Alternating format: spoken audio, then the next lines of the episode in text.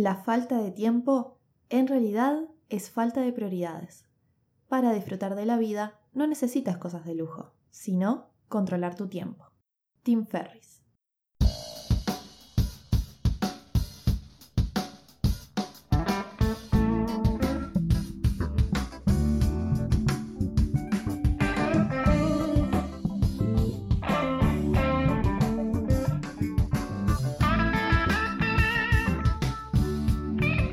Bienvenidos al podcast de Administración.zip, un comprimido de conocimientos para que escuches cuando y dónde quieras y aprendas y mejores en minutos sobre administración y gestión para emprendedores y pymes. Mi nombre es Lucía Olú, como todos me dicen, estudié y continúo formándome en este mundo de gestión empresarial y como tener un negocio requiere conocer muchos frentes, aquí te comparto contenido que te ayude a mejorar, motivarte y lograr tus metas.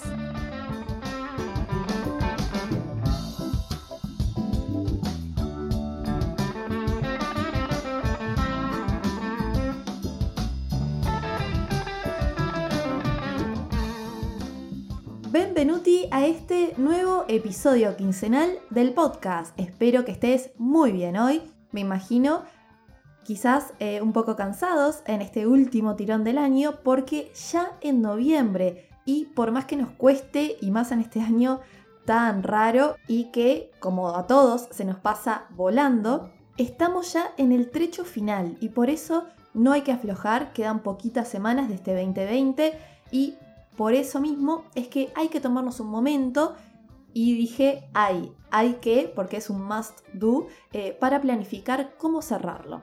Hay personas que escuchan esto, que tienen negocios, que arrancan su temporada de más demanda, de más ventas ahora, su zafra, y deben planificar bien esto, eh, o bien como personas, eh, ver lo que hemos logrado en el año, y no te preocupes, uno va aprendiendo de sus planes, de sus acciones y de lo que no se pudo hacer. Lo importante es entenderlo, entenderlo para eh, hacerlo en la próxima planificación y que no nos suceda lo mismo. Y parte fundamental de planificar tu negocio actual o futuro y tu vida, porque todos, todos somos personas y tenemos, cada uno tiene sus metas y visiones, para esto es el tema que nos convoca hoy, acá, en este podcast que yo les hablo de administración, de administración de recursos y sin duda el recurso más importante que tenemos, aunque a veces lo olvidemos o, bueno, sumergido en nuestras tareas no lo recordamos asiduamente, es el tiempo. Tu tiempo es lo más importante. Porque en lo que invertís tu tiempo hoy produce un efecto directo en tu futuro. La gestión del tiempo es fundamental por varias razones que seguro conoces y aprender a hacerlo, agarrarlo en la mano a tener buenas técnicas y hábitos es clave. Es clave para no solo lograr las cosas que tenemos que hacer en nuestro día a día, sino las cosas que planificamos hacer en el mes y en el año. Y también para sentirnos bien, sentirnos realizados, sentirnos productivos de que hicimos lo que teníamos que hacer y más en el mundo emprendedor que hay tantas cosas que hacer por día para ordenarte. Y me atrevo a decir que es un hábito, esto de la gestión del tiempo es un hábito que te va a dar una ventaja competitiva, porque te va a impulsar la economía. Y por eso hoy contamos con los aportes de una invitada especial de honor desde Argentina, que estudia este tema hace tiempo para que te dé sus conocimientos y tips más importantes.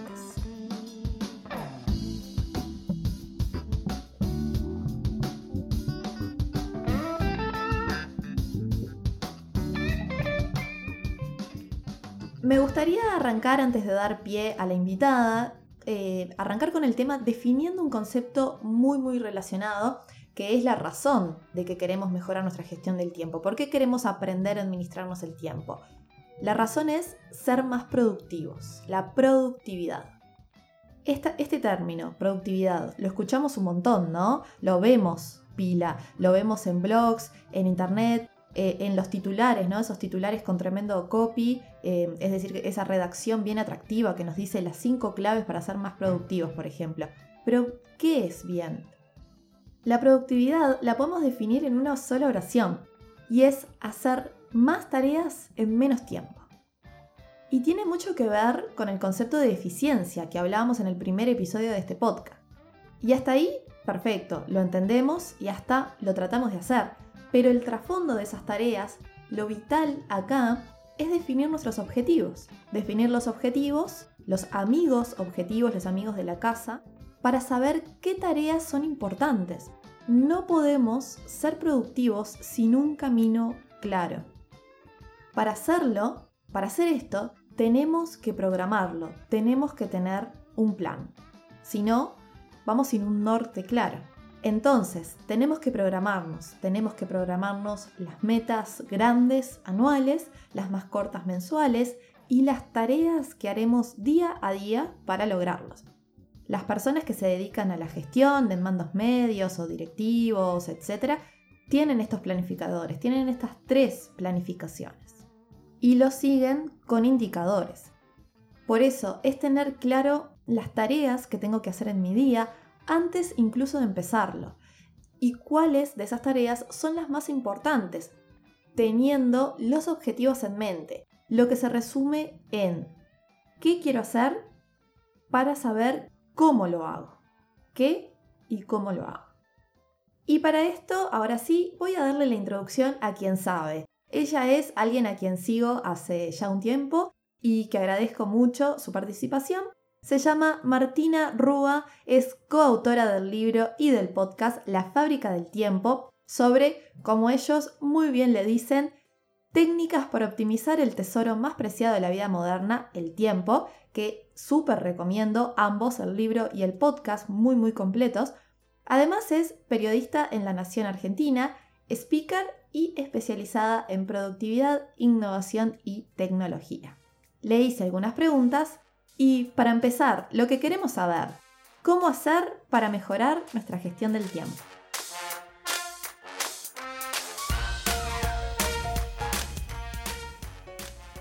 Para mejorar nuestra gestión del tiempo, primero tenemos que reconocernos en, su uso. Hay que hacerse una pregunta de estoy, cómo estoy usando mi tiempo. Muchos tenemos esta duda de si lo que no nos alcanza es el tiempo, y la verdad es que no es el tiempo, es la energía, el foco y la priorización, que son todas cosas que se pueden entrenar, pero que nadie nos enseñó a hacerlo y que lo vamos haciendo de una manera un tanto intuitiva o como podemos, entonces, es más la organización del tiempo que el tiempo en sí, en lo que tenemos que trabajar y pensar, especialmente en el foco, prioridades y conocer un poco nuestra energía para empezar. Esto requiere una planificación, requiere priorización, que creo que es una de las cosas más difíciles, eh, de saber a, qué, en dónde sí poner nuestra energía, foco y tiempo y en dónde no. Eh, y requiere también una pregunta sobre nuestro bienestar general y nuestro bienestar digital. Entender cuáles son las cosas y las actividades y las tareas que nos llevan hacia esos objetivos o metas que tenemos de corto, de, mediano y de largo plazo para poder evaluar cómo estamos dividiendo el uso de nuestro tiempo para alcanzarlo y que no todo se vaya a lo urgente o a lo imponderable que se presenta, y que también haya tareas que nos lleven más allá del hoy. Sí, yo creo que hay dos palabras que resumen muy bien el tema de planificarnos y que van a ser dos palabras que van a ser nuestras nuevas amigas, que son rutina y disciplina. Porque mm, debemos tener la constancia de planificarnos diaria, semanal o anualmente y seguirlo, seguirlo en el tiempo y medirlo. Es decir, respetar los horarios, los bloques de tiempo, como se le dice, el famoso método del time blocking, todo eso que nos marcamos, que nos programamos para hacer esas tareas importantes. Ahora le preguntamos herramientas y métodos para llevarlo a cabo. Bueno, las herramientas son múltiples, pero primero hay que empezar por eh, entender cuáles son las motivaciones a la hora de usar el tiempo, ¿no? Muchos tenemos motivaciones ligadas más a, a lo interno, a nuestro a nuestra búsqueda intrínseca que están ligadas al sentido, al propósito, al para qué hago lo que hago.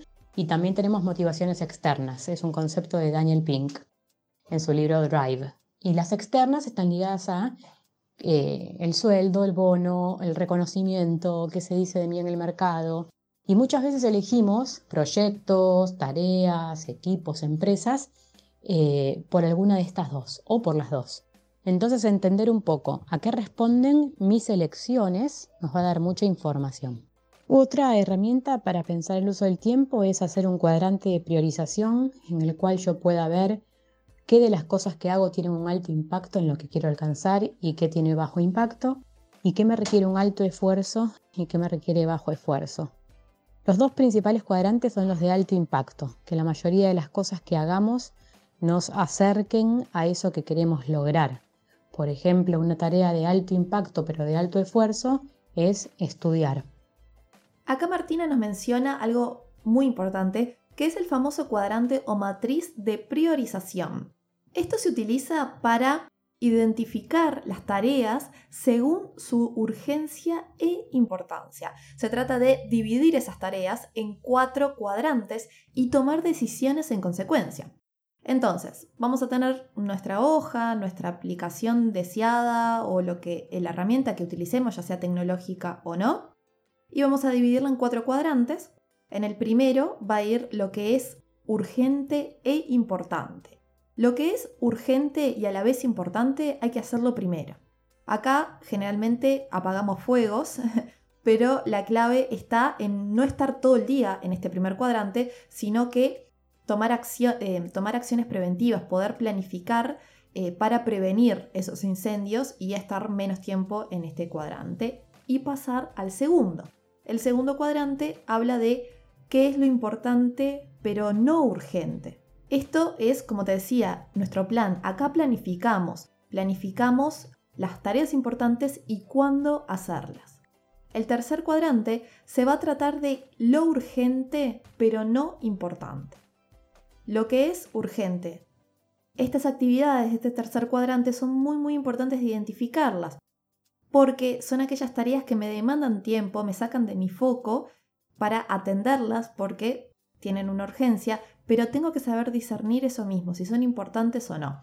Si son importantes, las hago porque son del cuadrante 1, y si no son importantes, las voy a delegar o bueno, automatizar de ser posible o le establezco una prioridad media.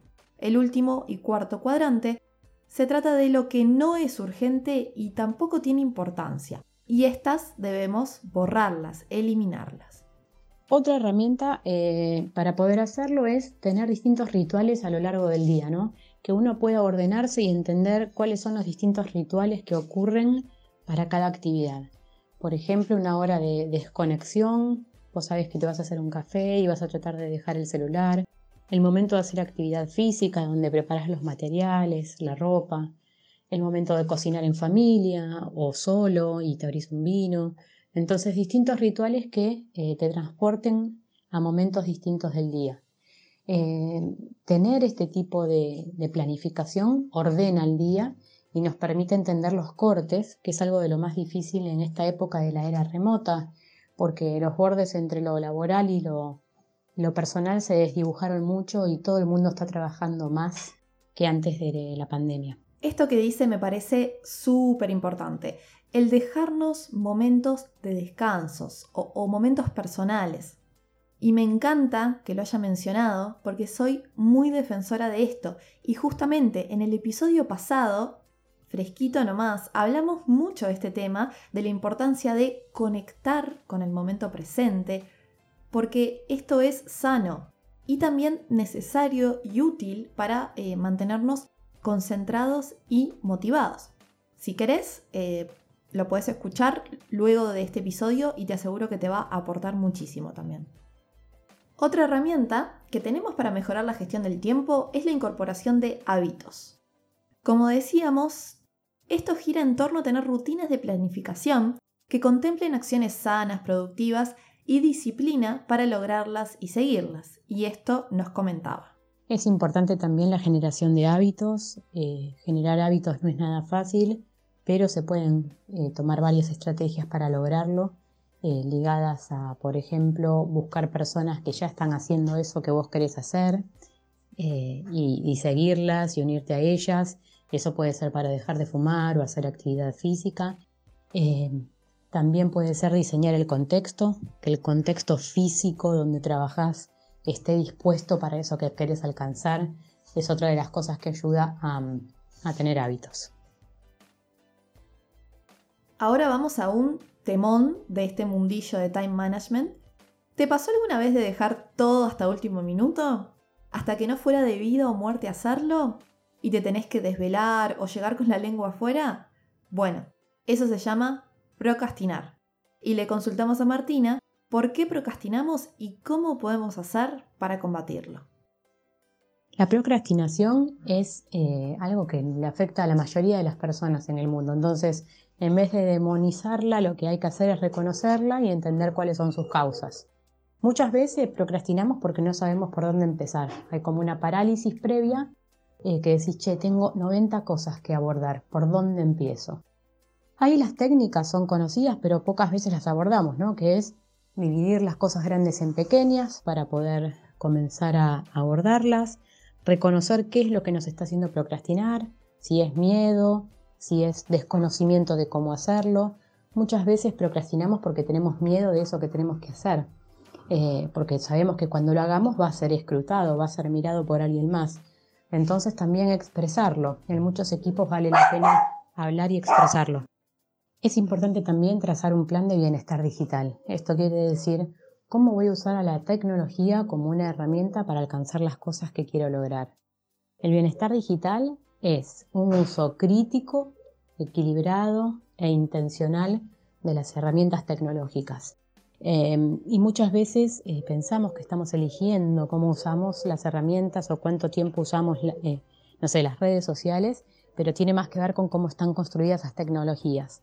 Entonces, primero hacer un examen, un autoexamen de uso, saber cómo estoy abordando las redes, si las uso para intencionalmente, si yo elijo estar tanto tiempo ahí o si es que me quedé prendido por cómo están construidas. Súper claro y 100% de acuerdo. A todos nos pasa. Vos también que estás escuchando esto, seguro en algún momento te sentís identificado o, o bueno, nos pasó. Y es como todo, hay que conocernos primero y después encontrar la técnica o forma que más nos funcione.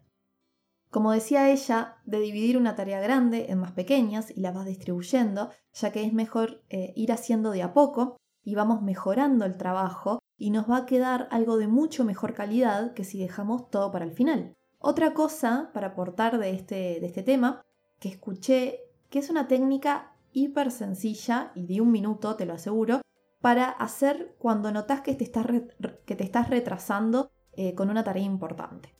Y se trata de hacerte una sola y simple pregunta. ¿Qué consecuencias tiene no hacer esta tarea ahora? El pensar el después te va a primero entender si las consecuencias son muy negativas, entrar en conciencia, dejar las distracciones que tenemos ahora y hacerlo, y después entender, saber cómo te vas a sentir cuando lo termines. Dejo también una charla TED muy buena relacionada a esto que se llama ¿Qué pasa dentro de la mente de un procrastinador? de Tim Urban, que es excelente. Por último, Martina, ¿algún consejo final o experiencia de este tema que nos quieras compartir? La productividad equilibrada y el bienestar digital se entrenan. Hay que realmente pensar en, un plan, entender que hay días en los que las cosas no salen y que hay grises, pero que es muy relevante no solo hacer cosas que responden a las necesidades actuales, sino que nos llevan al mediano y al largo plazo. Para poder seguir desarrollándonos como profesionales y como personas, el uso de nuestro tiempo semanal debería tener muchas horas ligadas a, ese mediano plazo, ¿no? ¿Qué quiero ser yo en el 2025, en el 2030? y cómo estoy invirtiendo mi tiempo y mi energía hoy para lograrlo. Si no, muchas veces estamos corriendo detrás de lo que precisa este año eh, y no construyendo a largo plazo. ¿Cómo construye a largo plazo? Bueno, depende de lo que cada uno quiera hacer, ¿no? Si te querés mudar afuera, por ejemplo, tengas que empezar a hacer trámites hoy. Si querés ser un profesional exitoso y que todos quieran contratar, quizás tengas que estar estudiando algo hoy. Si quieres tener muy buena salud, quizás tengas que estar yendo a los médicos hoy. Esas son cosas que van construyendo el mediano y el largo plazo eh, y generan una productividad equilibrada, hacer con sentido y un bienestar digital en el cual yo elijo cómo me conecto y me desconecto a medida que lo voy necesitando. Y bueno, ¿dónde te encuentran las personas si te quieren seguir? Mis redes sociales son arroba marturrua, el podcast es Cómo fabricar tiempo, el libro se llama La fábrica de tiempo y ahora en noviembre estamos entregando otro sobre bienestar digital. Excelente Martu, todos los aportes y gracias de nuevo por participar. Hoy escuchaste un montón de información y técnicas. Lo importante es ir de a poco, empezar con algunos nuevos hábitos y luego de que los interiorizás, sumás nuevas técnicas. Me gustaría antes de terminar el episodio dejarte un pequeño resumen de lo que hablamos hoy para que te quedes con estas claves y por supuesto puedes volver a escuchar este episodio cuando gustes y cuando quieras y afianzarlos. Todo comienza conociéndonos, saber nuestros miedos, los intereses y en qué momento del día soy más productivo o productiva. Hay gente que es más productivo en la mañana, en la tarde, en la noche. Lo importante es entenderlo y conocerlo. Tenemos que tener en mente nuestras metas y objetivos. Esto es sin duda clave, fundamental e inicial. Ya lo hemos dicho, pero bueno, no puede faltar en este episodio. Listar las tareas pendientes que tenemos eh, a lograr y ordenarlas, ordenarlas de las más importantes a las menos importantes, siempre teniendo en cuenta tus objetivos. Estimar el tiempo que te llevaría a hacerlas. Programarlas, programalas en tu calendario, en tu agenda o notas, dejando momentos de descansos. Y ese será tu plan. Por último, hacerlas. Como dice un proverbio chino, hablar no cocina el arroz. Hay que movernos hacia donde nos gustaría estar. Y cierro con esto. Así como para tener unas finanzas sanas, debemos tener presupuestos financieros.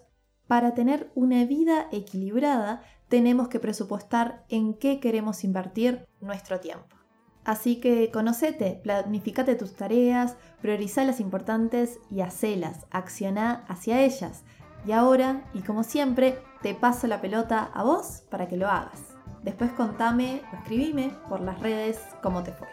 Gracias y nos escuchamos. Soy Lucía Grosso o Lu y encuentran el podcast en el sitio web administracionzip.com y en las redes puedes encontrarlo y seguirlo en Instagram como arroba adminpodcast y en como arroba podcast con Z y una sola P. Si te gusta el podcast, la mejor forma de ayudarlo es darle seguir en la plataforma que lo estés escuchando en este momento y compartiéndole. Contale a tus amigos y familia para poder ayudar a más personas. Administración.zip es un podcast original hecho para que aprendas y mejores en minutos la gestión empresarial. Nos escuchamos.